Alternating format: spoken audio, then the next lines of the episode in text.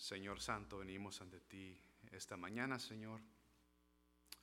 Queremos ah, recordar, Señor, tu grandeza, exaltar tu nombre, Señor, y humillarnos ante ti, Señor.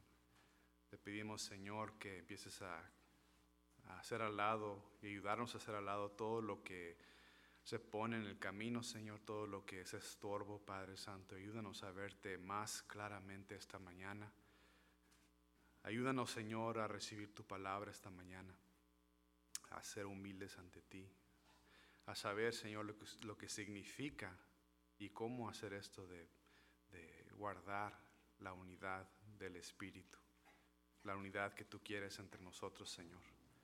Ayúdame, Señor, a, a compartir tu palabra, Señor, claramente, Señor, que seas tú el que nos hable.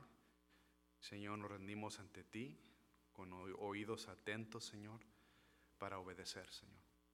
En el nombre de Jesús. Amén.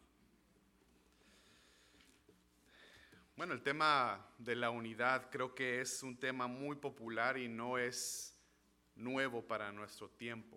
O sea, la unidad uh, ha sido algo que se ha buscado por miles de años y este, pero hay ese deseo, creo. Y hay una, una creencia ahora en, en nuestro tiempo más definida que enseña que la, la, unidad se debe de buscar a todo costo. ¿verdad? Es una enseñanza que se ve en el mundo. La unidad se debe de buscar a todo costo, no importa las diferencias, y si hay alguna diferencia, hay que hacerlas al lado o que las podamos aceptar. Y si no se pueden aceptar, hay que, hay que rechazarlas. ¿verdad? Entonces se busca la unidad a todo costo. Y esta idea de buscar la unidad a todo costo este, parece de buena intención, parece buena, pero no es nueva idea. O sea, esta idea ha existido por mucho tiempo y se puede ver la primera vez que ocurrió, si recuerda, en la construcción de la torre de Babel. A esta gente buscaba la unidad pero apartada de Dios. Buscaba la unidad apartada, apartados de Dios. Ellos buscaban la unidad por una motivación de independencia, de orgullo, este, de arrogancia, una ambición de ser grandes en la tierra, pero apartados de Dios. Querían ser un pueblo, querían tener una lengua, pero el Señor no lo permitió. No era su voluntad ese tipo de, de unidad que ellos buscaban. Los humilló, confundió sus lenguas y no permitió que pasara esto, porque no era para él ni era de él esta unidad. Y se fija en el mundo, continúa, ¿verdad? El deseo de, estar unidos a cualquier costo, pero en la palabra nos enseña algo muy diferente, que es lo que acabamos de leer, que la unidad verdadera, la unidad es del Espíritu. Entonces las metas y los métodos del mundo no deben de ser nuestras metas y nuestros métodos. Nuestra meta tiene que ser la unidad del Espíritu. Tenemos que saber cómo se hace esto. Y aquí Pablo en Efesios 4, 1 a 3 se enfoca en la importancia de la verdadera unidad. Todos queremos estar unidos, pero la pregunta es si queremos estar unidos de acuerdo a la palabra, de acuerdo a lo que dice el Señor en su palabra. Y Pablo aquí enseña en palabras prácticas, lo que acaba de decir es que para guardar la unidad del Espíritu es necesario que vivamos de acuerdo al gran llamado que tenemos en Cristo una vez más, que para guardar la unidad del Espíritu es necesario que vivamos de acuerdo al gran llamado que tenemos en Cristo.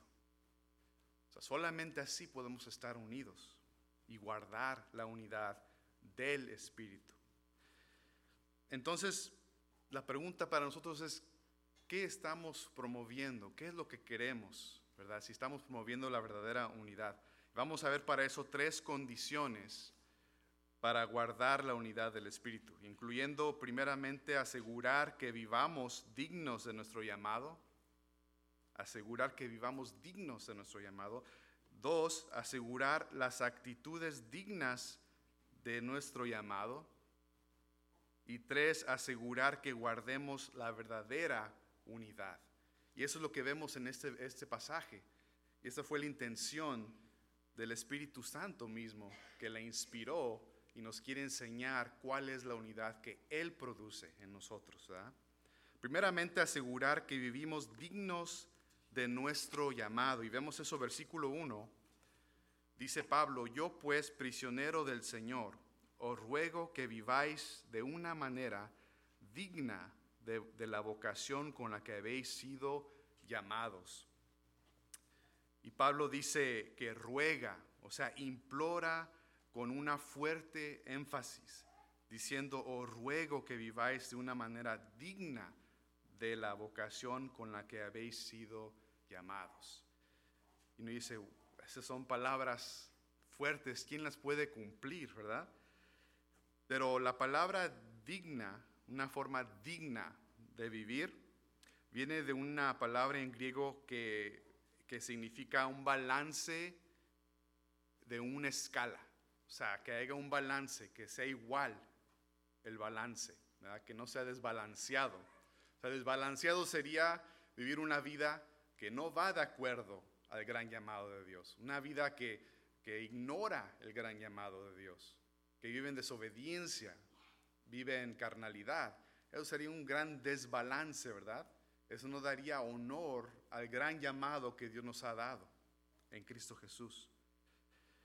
Entonces, ¿qué es vivir de esta manera? Y Pablo lo enfatiza en su carta a los tesalonicenses, que dice, que vivieran como es digno del, Dios que os ha llamado a su reino y a su gloria.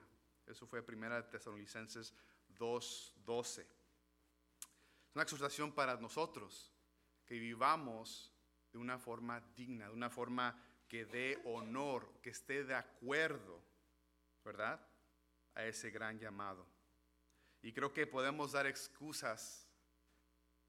Yo no puedo ser perfecto pero trato de cumplirle a Dios a mi manera. Una excusa.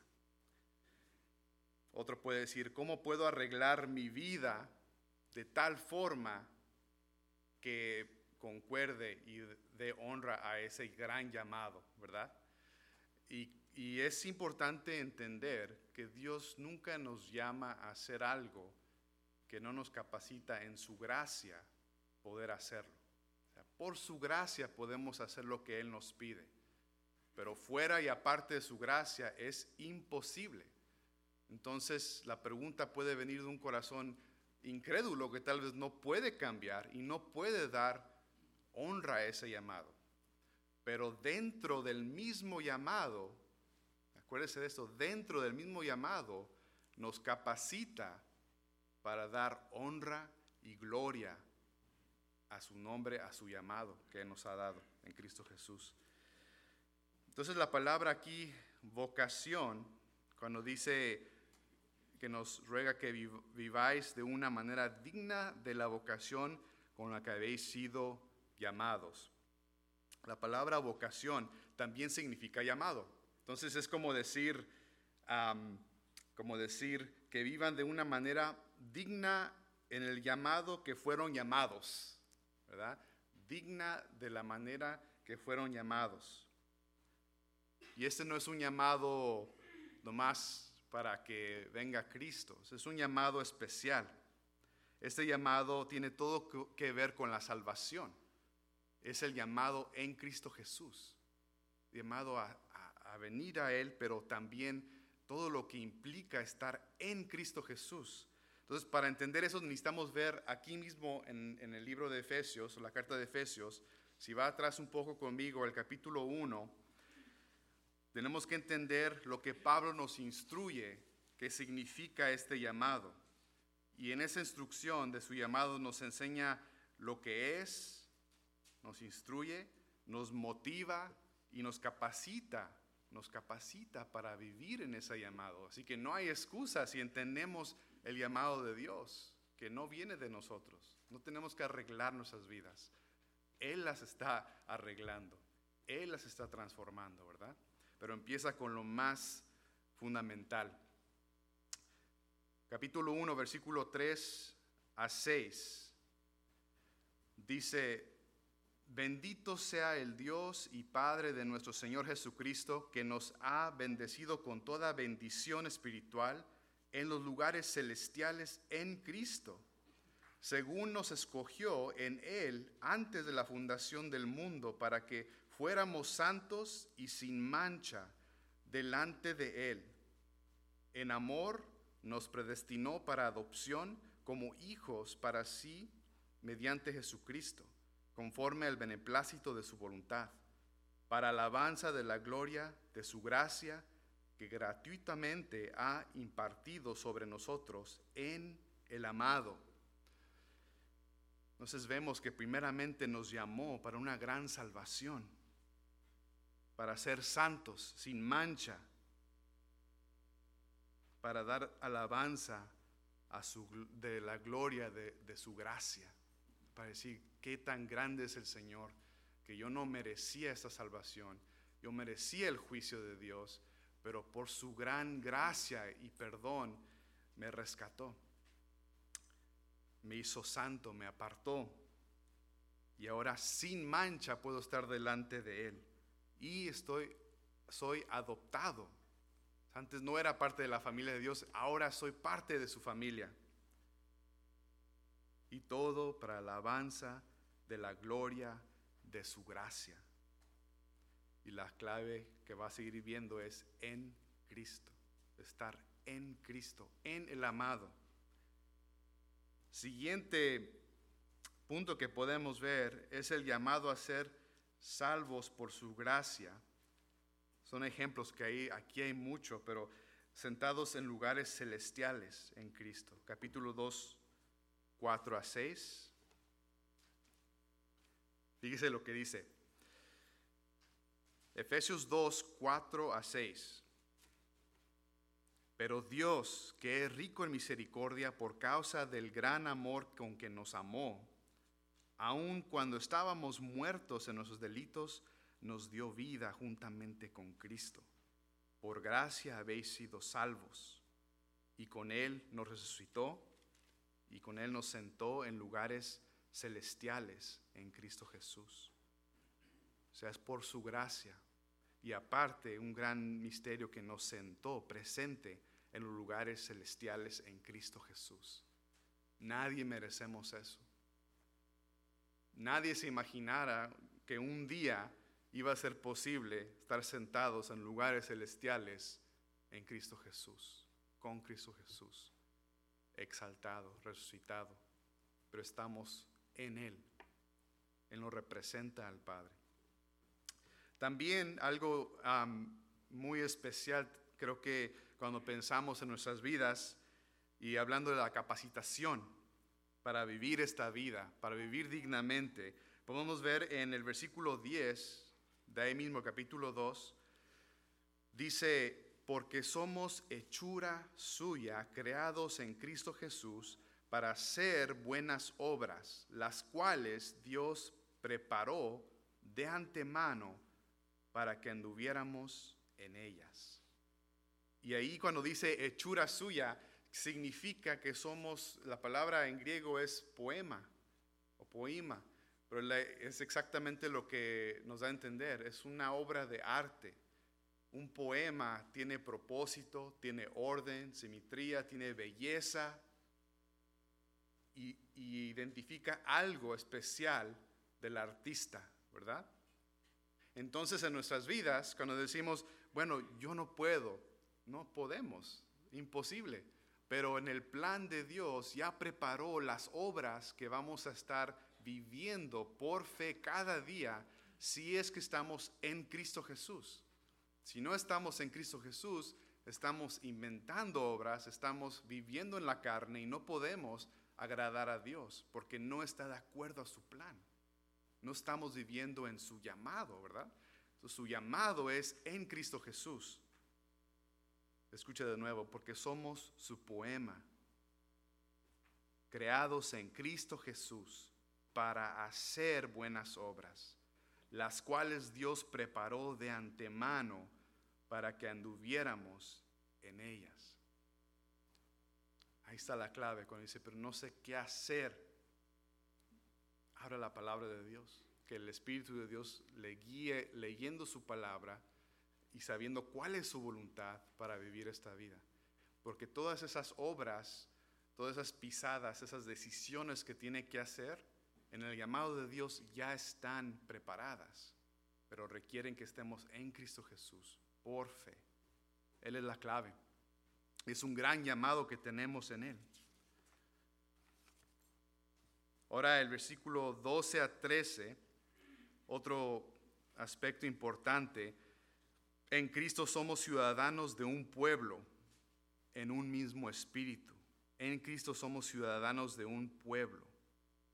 El versículo 13 dice, pero ahora en Cristo Jesús vosotros que en otro tiempo estabais lejos, habéis sido acercados por la sangre de Cristo, porque Él mismo es nuestra paz, quien de ambos pueblos hizo uno, derribando la pared intermedia de separación y el 18 dice, porque por medio de Él los unos a los otros tenemos nuestra entrada al Padre en un mismo espíritu. O sea, lo que estaba dividido antes, ahora Dios lo une por su espíritu en un pueblo. Un pueblo. Vemos cómo el Señor empieza a unir lo que el pecado separó. Primeramente nos separó de Dios pero también nos separa unos de otros. El pecado, la carne, las obras de la carne.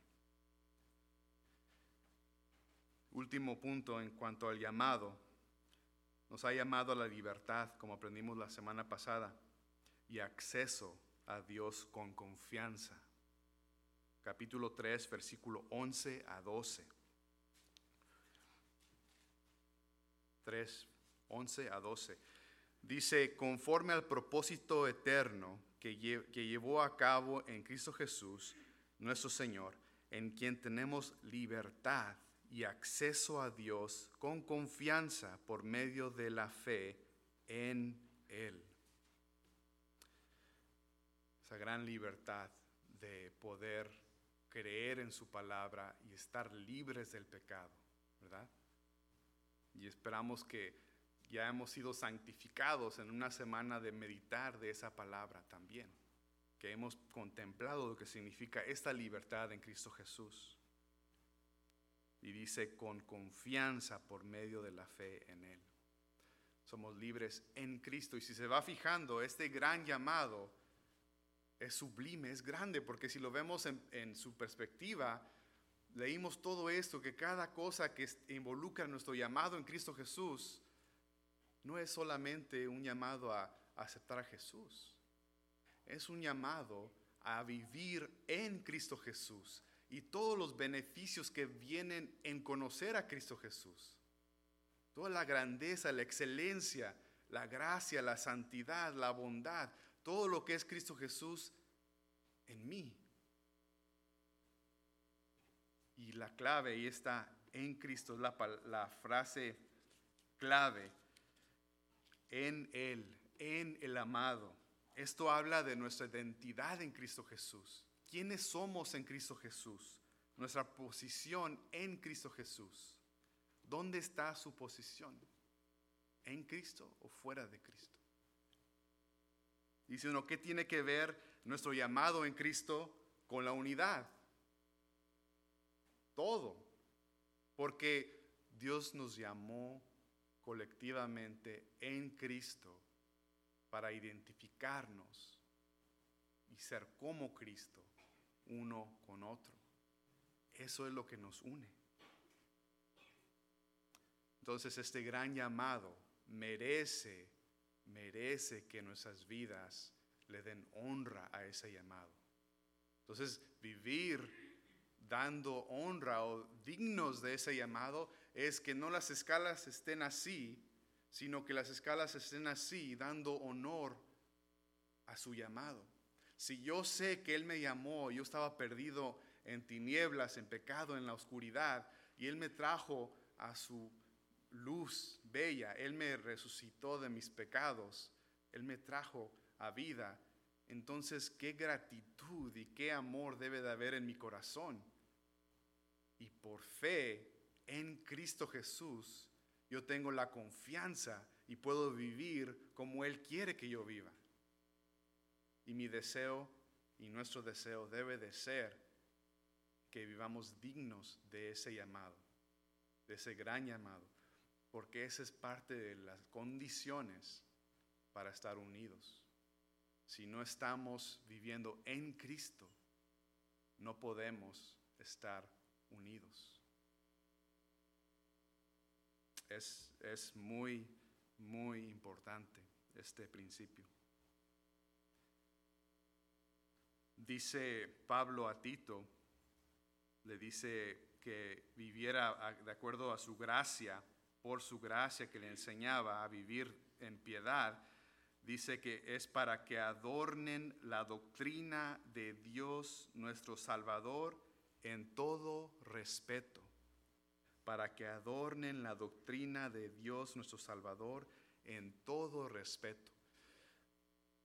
O sea que si, si, si lee nuestro pasaje, Pablo dice, yo pues prisionero del Señor, lo primero que dice Pablo es dar testimonio a que su vida la está viviendo de una forma digna a su llamado. Está viviendo en su llamado, en la grandeza de su llamado, dándole honra a ese llamado. Y a él le costó sufrir y estar en la cárcel y persecución y golpes y vergüenza y ataques, pero él consideró que era mejor dar honra a ese llamado porque sabía que no era digno de ese llamado. Y con esa actitud pudo rendir su vida a cualquier circunstancia. Y nosotros también nos toca esto, cómo estamos adornando, cómo estamos adornando la enseñanza, la doctrina de su palabra, cómo estamos viviendo. ¿Es una vida que refleja y da honra a ese llamado o no? hay que examinarnos, especialmente hoy que celebramos la Santa Comunión. Eh, siguiente condición es asegurar las actitudes dignas de nuestro llamado. O sea que si Dios nos llamó y nos salvó, hay unas actitudes que ya vienen con eso, que Dios preparó de antemano para que nosotros anduviéramos en ellas. Es en el gran plan de Dios hay obras que hay, hay que vivir, hay que hay que desempacar, ¿no? Si somos su poema, si somos su obra de arte, hay cosas que hay que sacar por fe y ver en la palabra cuál es su voluntad y cómo se aplica en mi vida de acuerdo a su palabra. Y así vamos a reflejar una vida digna de su llamado.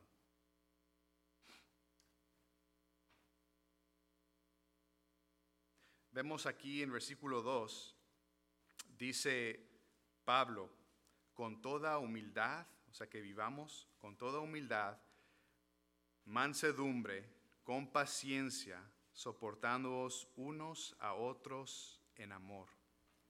Y aquí Pablo entra ya a lo, práctico. Si usted lee el capítulo 1 al 3, es carne, o sea, está profundo. Pero ya entrando el 4 en adelante entra la práctica, ¿verdad? Primero les da el fundamento Después les explica cómo deben de vivir con ese fundamento en sus vidas. Y aquí ya entra también versículo 2, hablándoles de conectar todo esto y ese gran llamado, cómo debemos de vivir. O sea, yo quiero algo práctico, bueno, ahora vamos a ver y a ver si lo podemos practicar, ¿verdad? Porque dice, con toda humildad y mansedumbre, con paciencia, soportándoos unos a otros en amor. ¿Qué tan práctico lo necesitamos, verdad? lo queremos. Ahí está, con toda humildad. Y Pablo anticipaba que cuando la iglesia se quería unir, iba a haber ciertas actitudes que iban a ser problema para la iglesia. Y podemos deducir de ese versículo que esas actitudes son lo contrario de lo que está diciendo aquí. En palabras, anticipaba que iba a haber orgullo, arrogancia, actitudes dominantes que acertaban su voluntad, enojo e irritación. Todo eso, sí. Vea, vea lo que les instruye. Le dice con toda humildad y mansedumbre, con paciencia, soportándonos unos a otros en amor. En amor. Primeramente dice con toda humildad. Y la humildad creo que es algo que marca o debe de marcar a todo cristiano, a la humildad. La humildad. Y esa palabra viene, significa alguien que piensa humildemente, tiene una manera humilde de pensar. Esa palabra es especial porque en ese tiempo los romanos y los griegos no tenían una palabra para humildad. O sea, ellos eh, admiraban tanto el orgullo y la arrogancia que preferían ni tener palabra para humildad. Entonces esa palabra salió para poder explicar una actitud tan necesaria en el cristiano. La palabra humildad de nuevo significa de mentalidad humilde, de mentalidad humilde. Y es lo contrario del autoestima, de la arrogancia, del orgullo.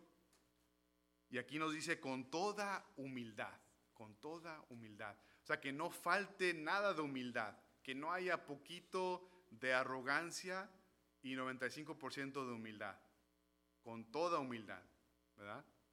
Y cuando necesitamos examinarnos para ver que estamos viviendo con esa humildad, porque no podemos, no podemos tratarnos como debemos si no estamos con completa humildad, con completa humildad ante el Señor. Mateo 5.3 dice, bienaventurados son los pobres en espíritu, pues de ellos es el reino de los cielos. Ese versículo me encanta porque nos habla de una persona humilde, es alguien que reconoce que no tiene nada, no tiene nada que ofrecer, no tiene nada que dar. Los pobres en ese tiempo no eran como los pobres ahora, ¿verdad? Los pobres en ese tiempo se consideraban la gente que no podía hacer nada, eran ciegos, eran, estaban completamente deshabilitados, no podían trabajar, no podían más que alzar la mano para recibir como un mendigo algo para poder vivir. Y si no, si no levantaban la mano en ese sentido para recibirlo, se iban a, a morir. Lo único que podían hacer era recibir. No podían trabajar, no podían ofrecer nada. Y una persona que es pobre en espíritu, que es humilde, reconoce su necesidad de corazón, reconoce que no puede ofrecerle nada a Dios, que hay una pobreza en su corazón, que está en bancarrota completa, o sea, no, no tiene manera de agradar a Dios. Y Dios ofrece un gran regalo y el pobre en espíritu lo recibe porque reconoce que está en bancarrota. Pero todo lo contrario es alguien que piensa que tiene todo lo que necesita, que ya llegó a donde debe de estar. Autosuficiente arrogante, orgulloso. Esa no es una persona pobre de espíritu, humilde o con mentalidad humilde, sino alguien que debe de reconocer que no tiene nada y necesita la única solución y tiene que rendirse, pedir, por favor, por tu gracia, dame de tu perdón, dame de tu salvación, perdóname, sálvame. Esa es la persona que acepta lo que Dios dice de sí mismo. Creo que todos aceptamos lo que nos, dicen de lo, que otros nos dicen, ¿verdad? Lo que nos dicen nuestros padres, nuestros amigos en el trabajo, ¿verdad? Aceptamos y, ya sea que nos levante en orgullo o nos afecte el orgullo, nos duele el orgullo, pero esto no es así. Aceptar lo que dice el Señor incluye toda humildad, aceptar lo que Él dice de mí. Él dice que estamos necesitados y que necesitamos ser pobres en espíritu, en nuestro espíritu, de reconocer que no hay otra forma más que ser humildes para recibir su gran regalo. Luego dice con mansedumbre o con gentileza, también se traduce. La mansedumbre se, se, puede confundir muchas veces, se puede equivocar uno lo que significa. No es ser débil, no es timidez y menos es cobardía. Creo que a veces dicen, oh, es alguien manso, que, eh, o sea, dócil. Eso no es mansedumbre. Mansedumbre significa la fuerza bajo control. La fuerza bajo control. Y va junto con la humildad porque la fuerza está bajo control de una actitud humilde, ¿verdad? Con mansedumbre. La fuerza bajo control. Nuestra tendencia, fíjese bien cómo nosotros eh, siempre queremos tomar el control. Siempre queremos acertar nuestra voluntad, queremos decir lo que se debe de hacer, cómo se debe de hacer, porque creemos que ya sabemos muchas veces. Pero la fuerza bajo control sujeta toda fuerza que tenemos bajo el control del Espíritu, bajo el control de una humildad que trae el Espíritu. Entonces el necio y el dócil el callado y el extrovertido y el que tiene toda fuerza de cualquier tipo, cualquier habilidad, ahora la sujeta, la sujeta, o sea, su fuerza la pone bajo el control de Dios, bajo el control de Dios. Y sabemos que el Señor Jesús nos dijo, tomad mi yugo sobre vosotros y aprended de mí que soy manso y humilde de corazón y hallaréis descanso para vuestras almas. O sea que solamente soltando, dejando ir de nuestra fuerza, nuestra habilidad, el Señor toma esa fuerza y, podemos descansar en Él.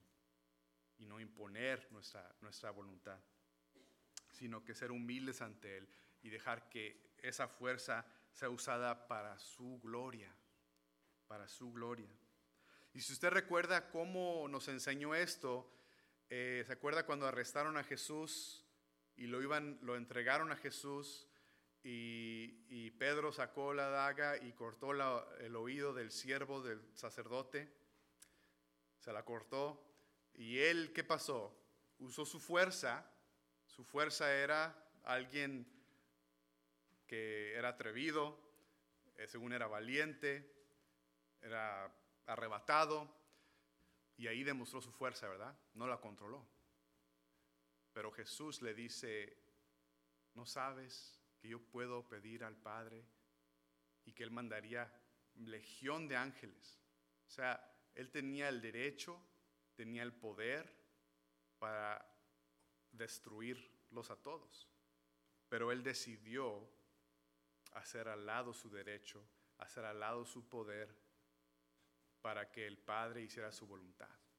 Y esa es, exactamente ah, lo que nos llama a hacer el Señor a nosotros. Hacer al lado nuestros derechos, nuestras habilidades, sujetarlas a Él para que Él haga su voluntad. Esa es la mansedumbre. Tomar las fuerzas que Él nos dio, las habilidades que Él nos dio, hacerlas al lado en mansedumbre y dejar que Él obre y que Él dirija y yo someter esa fuerza y no usar mi fuerza, sino que sea su fuerza, su poder en su tiempo, en humildad. Dice con paciencia. Ya, ya hemos visto que la paciencia es largo temperamento, mecha larga, es lo que significa. Largo temperamento, o sea que toma mucho tiempo para explotar. No es ah, simplemente eh, aguantar un poquito sería una mecha corta, ¿verdad? Es alguien que espera en el Señor, que tiene la paciencia de Cristo, el amor de Cristo, puede tolerar, puede resistir cualquier ataque, puede perseverar y no se explota, ¿verdad? Creo que ahí es donde se ve la diferencia. Pero para la unidad, para conservar la unidad necesitamos ser pacientes. Es esencial para ser, estar unidos, mantenernos unidos, guardar la unidad, tenemos que ser pacientes. Dice um, Pablo a los tesanolicenses, os exhortamos, hermanos, a que amonestéis a los indisciplinados, animéis a los desalentados, sostengáis a los débiles y seáis pacientes con todos. O sea, ser paciente con todo hermano que es indisciplinado, ser paciente con todo hermano que está desalentado y ser paciente con todo hermano débil, necesitado. Y todos los demás, con todos. O sea, ser pacientes, esperar en el Señor, que Él haga el cambio. Nosotros tenemos que ser partes e instrumentos de ese cambio para edificar, para que cambie, cambiemos todos en la gracia del Señor. No por, porque un hombre diga, sino porque la gracia de Dios nos transforma, porque me motiva que soy salvo por su gracia. Y cuando demostramos paciencia, demostramos gracia. Podemos hablar de la gracia, libros, pero si no demostramos paciencia, no demostramos la gracia que le va a ayudar a mi hermano a cambiar, a ser más como Jesús, a crecer de su debilidad, a disciplinarse, a animarse con la palabra. Tan importante es la paciencia en la consejería, en el trato diario con unos con otros, ser pacientes unos con otros, ser pacientes. Y vemos que está conectado ya aquí, eh, dice la siguiente frase, soportándoos unos a otros en amor. Y si se fija, aquí es como un rollo. El rollo se dice cómo se vive en amor unos con otros, o amarse unos con otros. lo abre el rollo y le da la lista, con toda humildad, mansedumbre, con paciencia, soportándonos unos a otros en amor, en el amor de Dios. Ya estudiamos hace un tiempo, unas semanas, lo que es el amor de Dios. Sabemos que el amor de Dios es perfecto. El amor no puede incluir hacer las cosas renegando. O sea, renegar ya no es paciencia, ¿verdad? Resentimiento, tampoco. Algo que afecta a muchos resentimiento, a guardar algo contra alguien que no queremos soltar, que no queremos perdonar, no es amor. Entonces la motivación de todo esto es en el amor de Dios, en el amor de Dios. Y Él me amó a mí y nos amó a nosotros, entonces yo puedo amar con el amor que Él me dio. Yo puedo ser humilde por amor yo puedo tener misericordia, puedo demostrar mansedumbre porque me acuerdo de su amor. Yo puedo ser paciente, tolerar lo que se me haga a mí porque amo, porque conozco al Dios que es amor. Y así puedo soportar, tolerar a otros hermanos. Última condición es asegurar que guardemos la verdadera unidad, asegurar que guardemos la verdadera unidad. Versículo 3 dice, esforzándoos por preservar la unidad del Espíritu en el vínculo de la paz, esforzándoos por preservar la unidad del Espíritu en el vínculo de la paz. Aquí dice esforzarnos. Y creo que aquí la gran pregunta, ¿qué tanto nos importa la verdadera unidad que es del Espíritu? del Espíritu. ¿Qué tanto nos interesa mantenernos unidos? Debe de haber una intención, una diligencia. Dice, esforzaos, esforzándoos por preservar la unidad o guardar la unidad del Espíritu. La unidad verdadera no viene por, por esfuerzos humanos, no viene porque queremos estar unidos, no viene por una buena intención, y menos por lo que se ve en el mundo de nomás querer estar juntos y así, según nosotros, estar unidos. La verdadera unidad viene del Espíritu de Dios, del Espíritu Santo. Él es el que crea esa unidad. No podemos crear algo así nosotros, nunca, jamás. Es algo imposible que nosotros creamos esa unidad.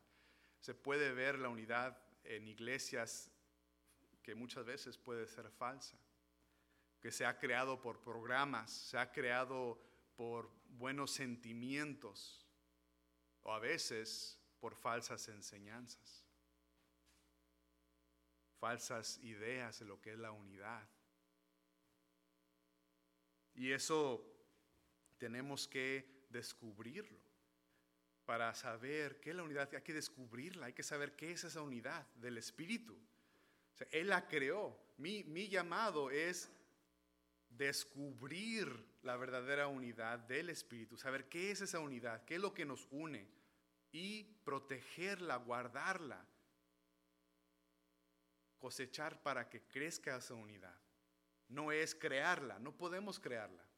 Si no se puede unir con un hermano, entre comillas, que vive en la carne y, quiere a fuerzas que se una, o quiere unirse con un hermano que anda en falsa enseñanza y no sabe por qué no puede conectarse y trata y trata, es porque no existe tal vez esa unidad.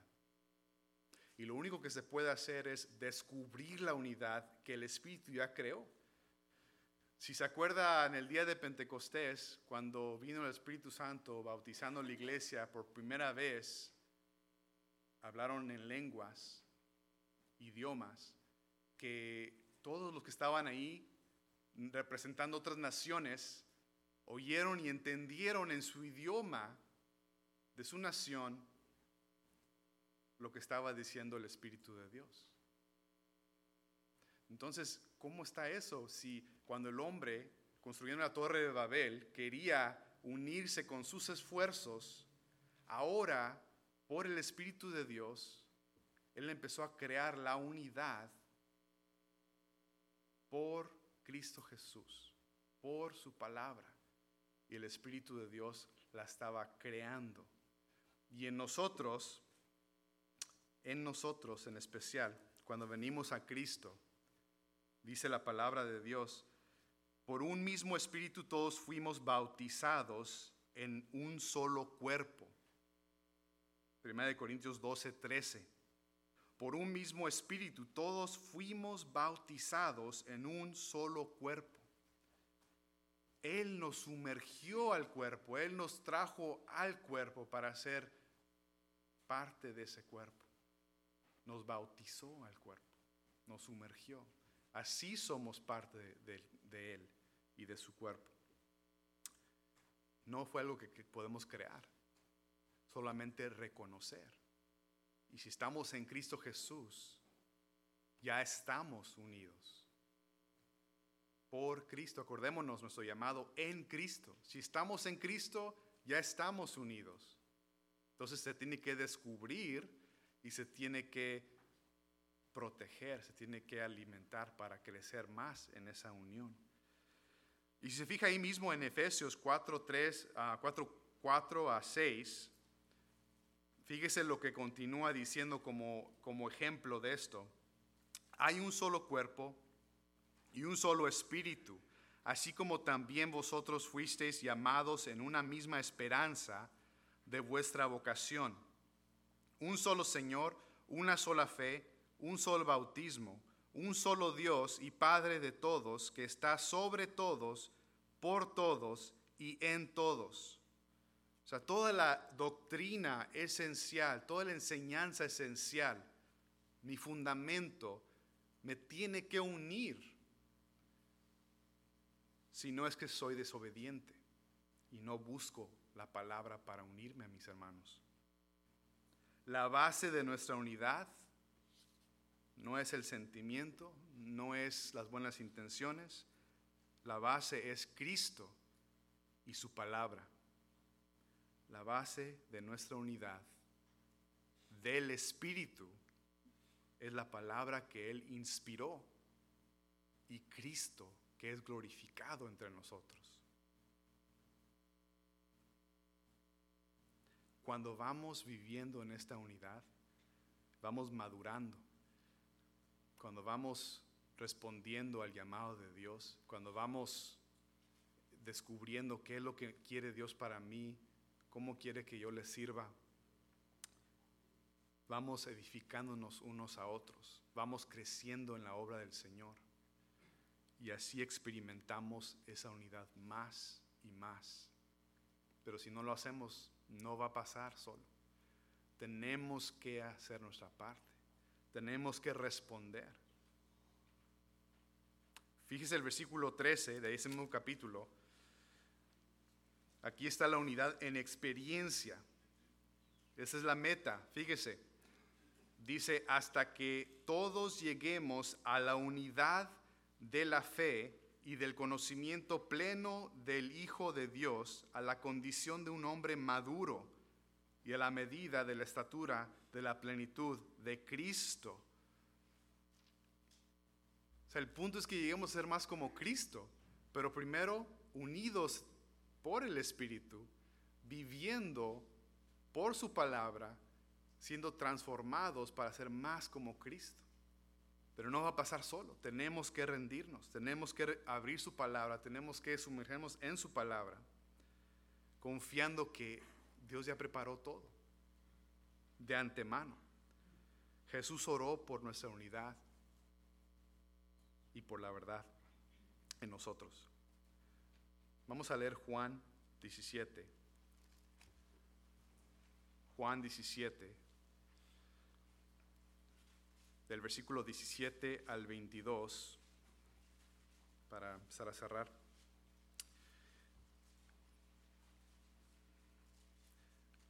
Juan 17, versículo 17 al 22. Fíjese lo que dice Jesús acerca de nuestra unidad. Dice nuestro Señor, santifícalos en la verdad. Es su oración santifícalos en la verdad. Tu palabra es verdad. Como tú me enviaste al mundo, yo también los he enviado al mundo. Y por ellos yo me santifico o me aparto, para que ellos también sean santificados en la verdad. Mas no ruego solo por esto, sino también por los que han de creer en mí por la palabra de ellos, para que todos sean uno, como tú, oh Padre, estáis en mí y yo en ti, que también ellos estén en nosotros, para que el mundo crea que tú me enviaste. La gloria que me diste les he dado para que sean uno, así como nosotros somos uno. Jesús intercedió por nosotros para que seamos santificados por la verdad y cuando nos apartara por esa verdad, así poder estar unidos si no tenemos ese punto de referencia que es la verdad, que es Cristo Jesús, no podemos estar unidos. Y la unión es en esencia y en comunión. Y qué mejor día para pensar de lo que es la unidad y, guardar esa unidad en un día de, de comunión, de santa comunión. La última parte dice en el vínculo de la paz, en el vínculo de la paz el amor y la paz describen como, se describen como pegamento. O sea, si la verdad es mi base, el amor y la paz es el pegamento. El amor y la paz es el pegamento. Yo así tengo que unirme con mis hermanos, buscando dentro de todo lo que yo pueda hacer paz con mi hermano. y amar a mi hermano, pero basados en la verdad de Dios. Si no estamos en la verdad y no sabemos lo que dice la palabra, no vamos a estar unidos. No esperemos un programa, no esperemos que algo nos ayude a estar unidos. No va a pasar por accidente, va a pasar porque obedecemos su palabra, porque nos santificamos, porque nos apartamos y obedecemos su palabra. Y así estamos unidos. Y solamente así, en Cristo Jesús y todo, todo lo que somos en Él, en el, en el carácter de Cristo Jesús y la manera que se expresa uno con otros y la palabra de Dios. Y dice Amos 3:3, ¿andarán dos juntos si no estuvieran de acuerdo? Tenemos que estar de acuerdo, hermanos. Dice Salmo 133, 1, mirad cuán bueno y cuán delicioso es habitar los hermanos juntos en armonía. Y el último versículo dice, porque ahí envía Jehová bendición y vida eterna. Vamos a orar.